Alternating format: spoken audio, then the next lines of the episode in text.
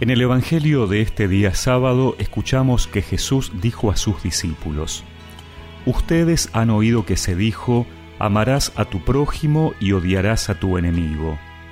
Pero yo les digo, amen a sus enemigos, rueguen por sus perseguidores, así serán hijos del Padre que está en el cielo, porque Él hace salir el sol sobre malos y buenos, y hace caer la lluvia sobre justos e injustos.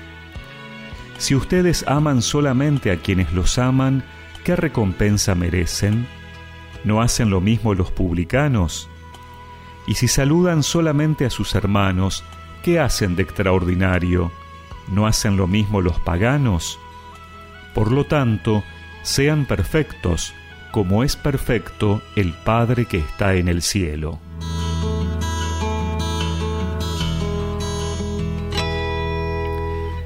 Los cristianos tenemos que distinguirnos del resto de las personas por nuestro estilo de vida. Y ese estilo de vida no está tanto en cuestiones exteriores, sino en una imitación de Dios Padre y de Cristo, claro, que nos haga tener un corazón del cual broten gestos, actitudes y comportamientos basados en el amor. Un amor que no hace distinción de personas, que no juzga su dignidad, que no tiene en cuenta el pasado, que no espera ser retribuido. Ser cristiano es vivir la heroicidad del amor, vivirlo extraordinariamente. Este amor sin fronteras que Dios nos pide es el que Él mismo vive. Dios ama a todos los hombres, ama también a los que no le aman, derrama sus beneficios, su sol hermoso y su lluvia bienhechora sobre todos.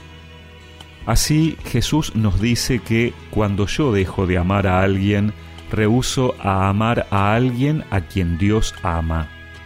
Mi enemigo es amado por Dios. Mi enemigo es un hijo para Dios. No se trata entonces de un principio sociológico o de un hermoso ideal humanista, es Dios la única referencia.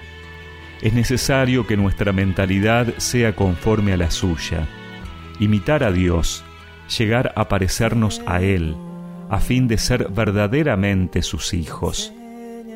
Esta es la propuesta de la cuaresma, más exigente que todos los ayunos y los sacrificios.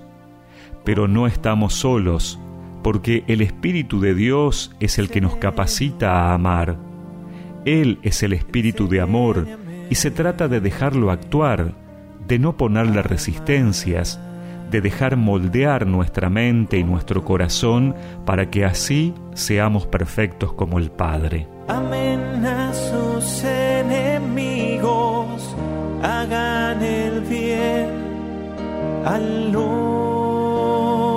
que los aborrecen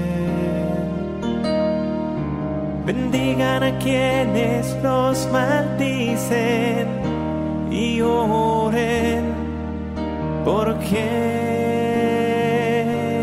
los difaman. Señor,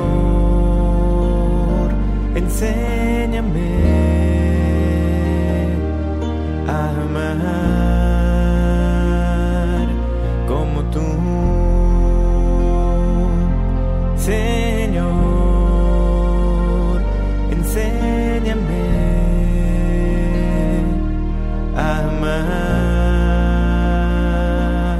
como tú.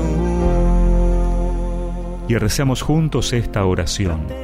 Señor, entra en mi corazón para hacerme amar a los que no amo, a los que me hacen mal, amar a todos los que tú amas, Señor, como tú los amas.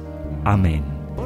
Y que la bendición de Dios Todopoderoso, del Padre, del Hijo y del Espíritu Santo los acompañe siempre.